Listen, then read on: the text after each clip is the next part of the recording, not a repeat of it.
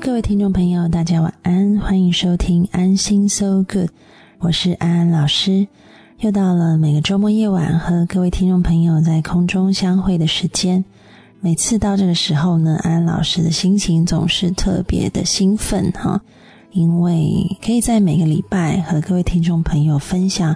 不同人的生命故事，真的是很让人感动的一件事情。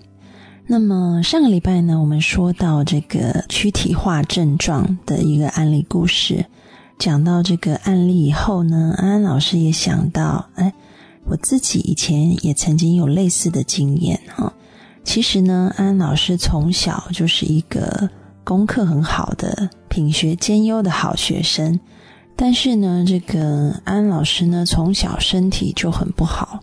特别是到了这个中学以后呢，就开始这个肠胃非常的差，胃溃疡，然后这个啊十二指肠溃疡，然后甚至这个肠子啊肠燥症等等等等毛病不胜枚举。那么我记得我第一次照这个胃镜的年龄是九岁。哦，很多听众朋友可能听了以后会吓一跳，哇，这么小的小孩子就需要照胃镜。其实那时候我就有胃溃疡哈，所以透过这个照胃镜检查出来。那么这个从小到大真的是药罐子一个哈。那嗯，小学、中学的时候是肠胃的毛病，然后到了这个中学以后呢，就开始出现这个肌肉的问题，就是我常常这个身体会很疼痛。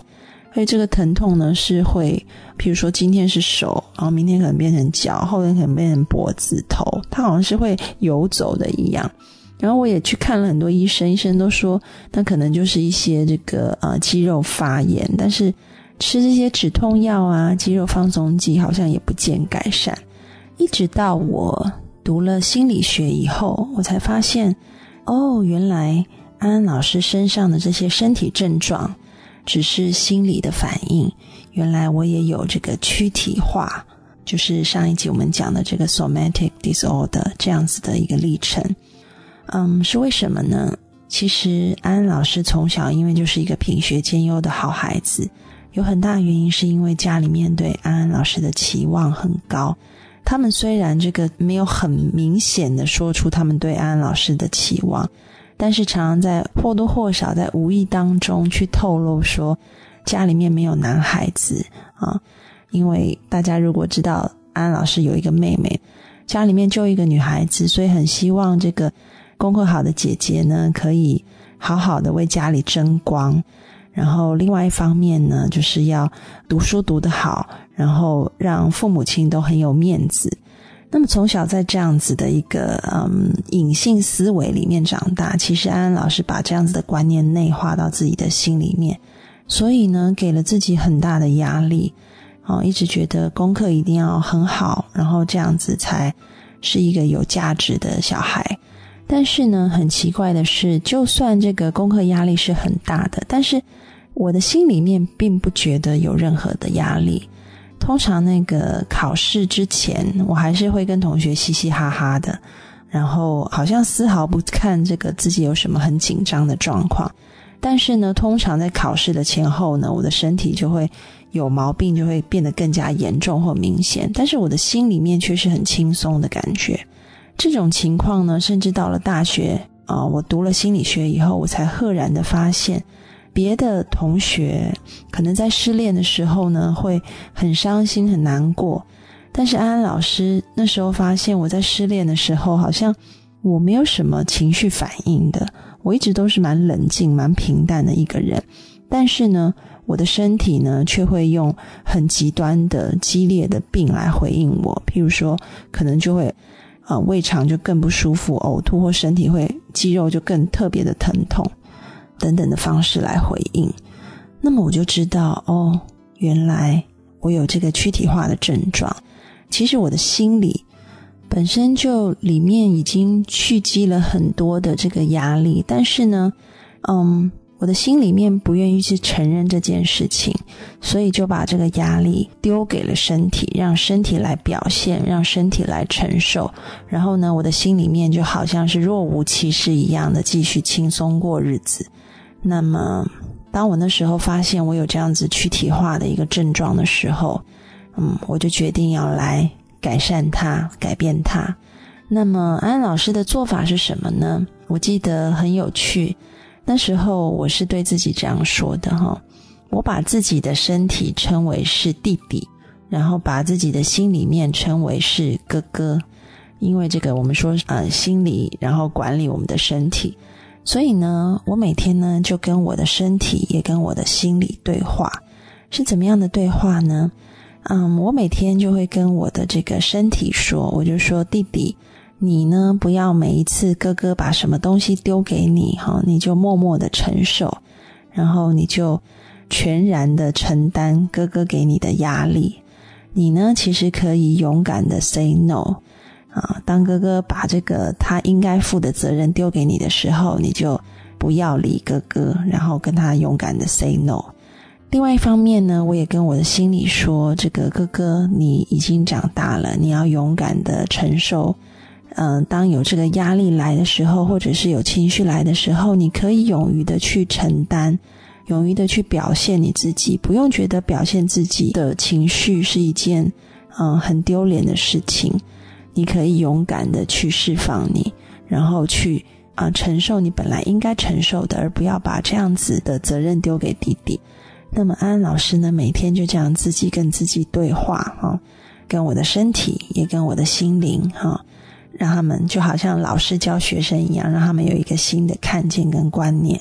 然后呢，很奇妙的是，大概嗯，过了大概两三个月的时间呢，我发现先改变的是我的心理，我的心里面呢，开始会有很多的情绪反应开始出现了。我记得那时候呢，我去看电影的时候呢，我开始会掉眼泪，然后开始很难过。以前的我很少很少在这个电影院掉眼泪的，我开始慢慢发现，哎，我好像开始有这个比较多的情绪反应了。嗯，还记得我刚刚说这个失恋的时候我没有哭泣哈，那么在失恋已经过了那个最伤心的时间以后呢，也就是说我开始跟我的这个身体心理做对话以后，有一天我突然想起来我以前失恋的那个过程。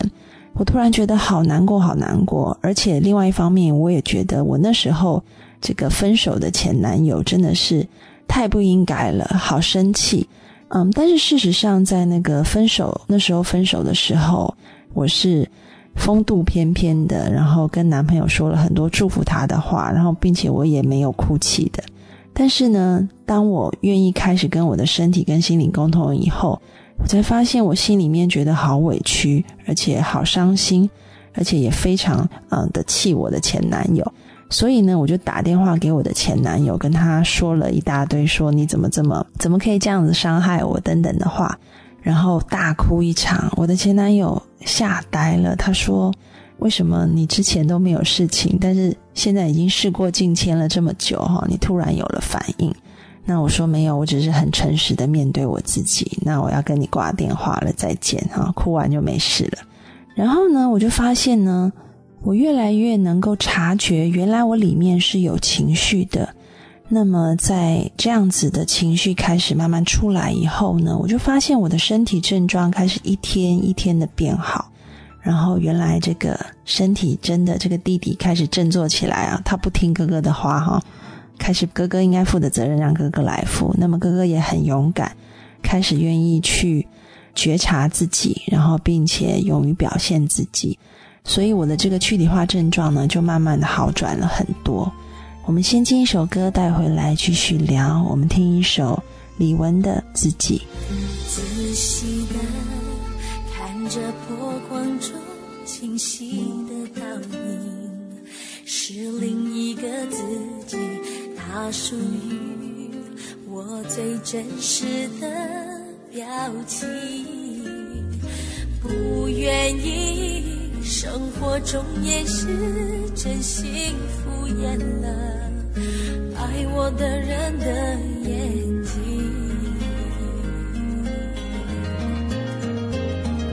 我心中的自己。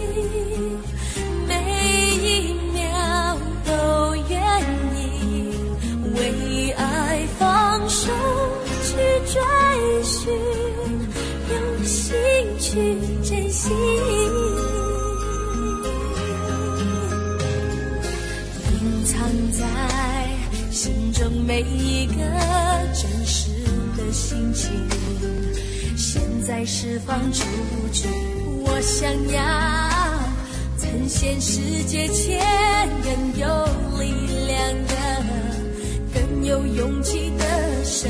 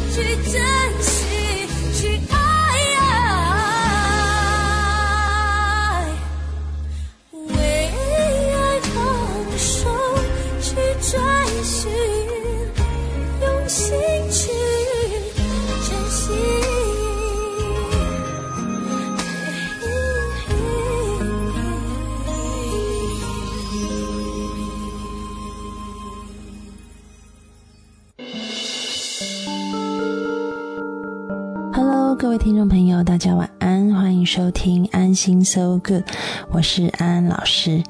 在上一节的节目里面呢，我们讲到了这个躯体化的症状，然后安安老师也说了自己的躯体化历程哈，就是我的身体有很多的这个不舒服，但原来原因并不是因为身体本身的毛病，而是因为心里面的压力无处释放，所以。推给了身体，那么透过自我对话的方式解决了这样子的困扰。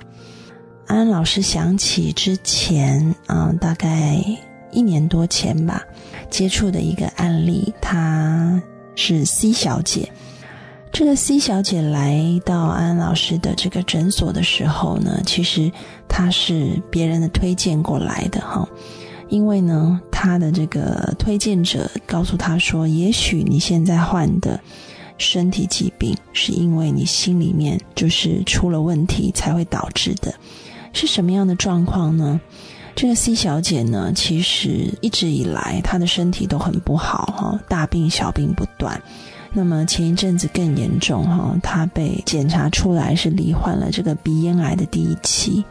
那么他来的时候呢，是有一只耳朵几乎已经听不见，所以呢，这个也一直在吃这个类固醇，在减低他这个发炎的现象。那么当然，当他来了以后呢，我们循序渐进的慢慢去建立这个彼此信赖的关系，然后他也愿意开始对我敞开，然后我们就要开始进入一个真的是到位到点的那个治疗。那么我就问了这个 C 小姐，嗯，就说你是从什么时候开始啊？这种身体的症状不断的？那么她说是大概五六年前开始吧。那么我说那时候发生了什么事呢？嗯，那么她说呢，其实那时候她非常的绝望哈，因为呢，她从小到大呢，她在这个。一个非常重男轻女的家庭里面长大，那么他有一个哥哥，那全家都是觉得这个望子成龙哈，呃，家庭里把所有的资源都投放在这个哥哥身上，给他受最好的教育。那么对于其他的这个姐妹，特别是对她这个小妹，哦，就是好像没有什么太多的照顾啊。那么当然，这个小妹也是记住这个家里面的这个祖训吧，哈，就是也尽量的，就是一直帮着这个哥哥，哈，无论是在生活打点上面，或者是其他的一些照料上面，都尽量的去配合，也满足哥哥的需求。而他觉得，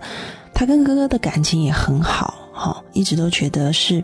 他要尽量的帮哥哥，因为，呃，家长们都是这样说的。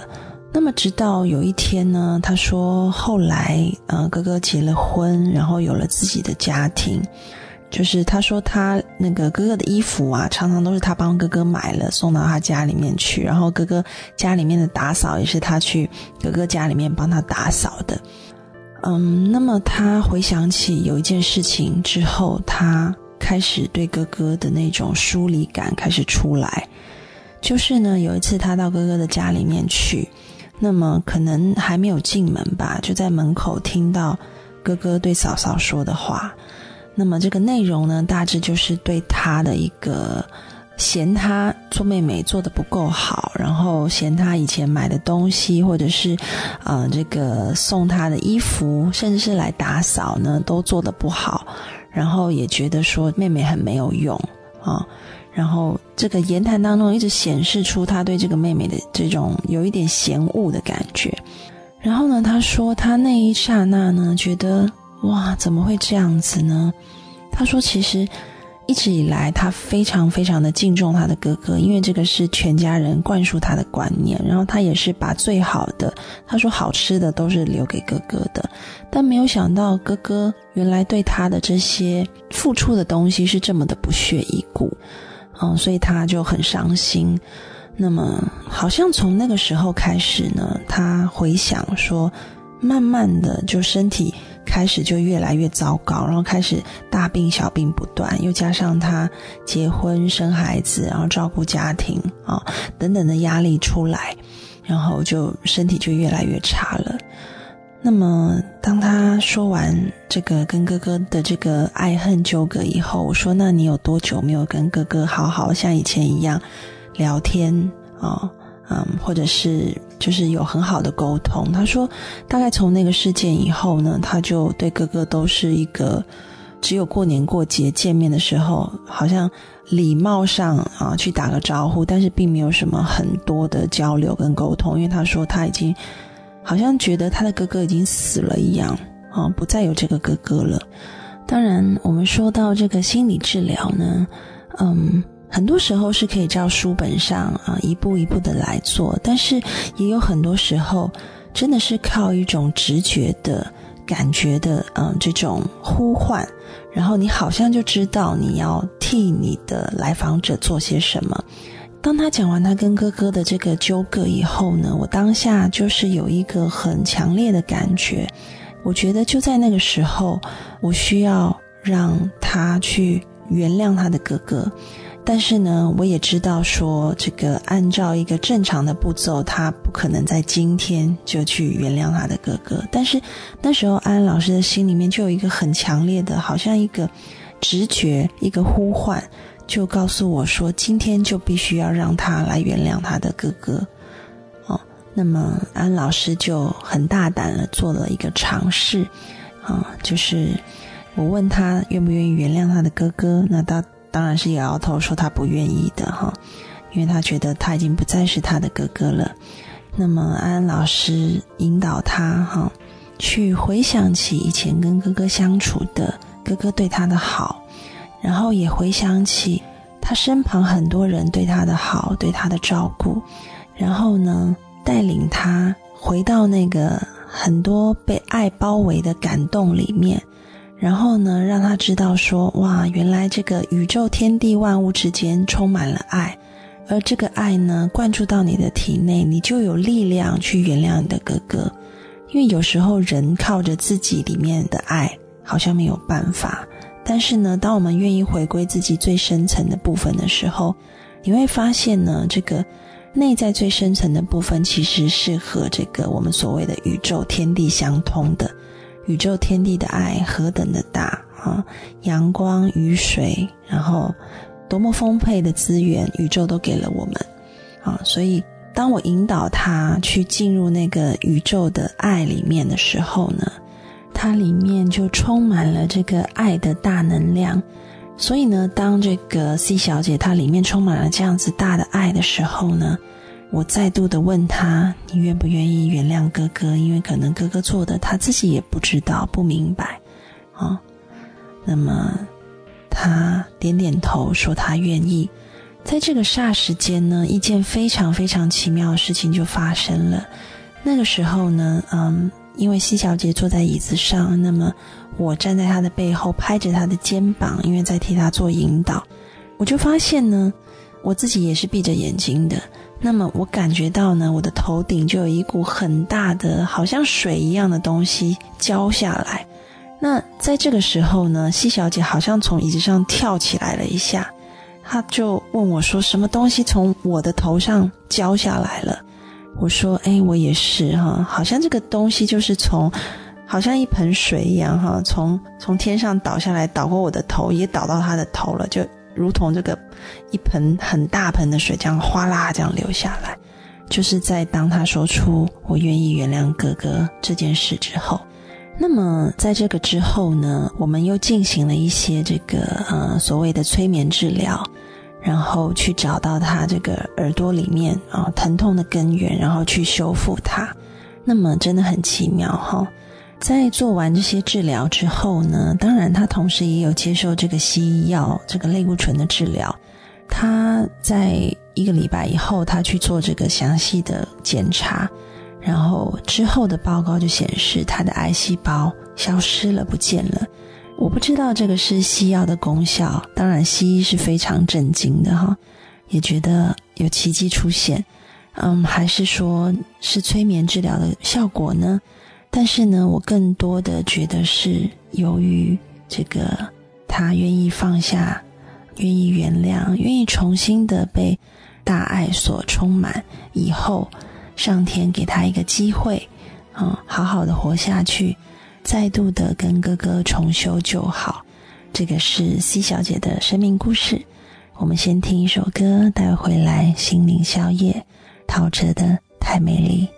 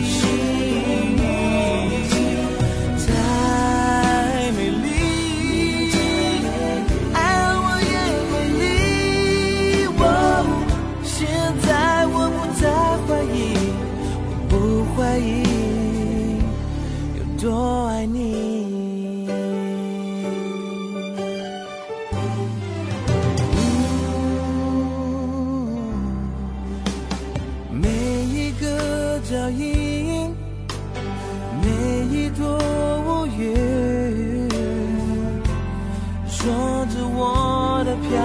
忽不定，我耶想你，想好深，别人走就要放弃。为何你还是会给我宽容？哦耶耶，我知道我不是一个轻易就会说爱的人。的付出，却改变我。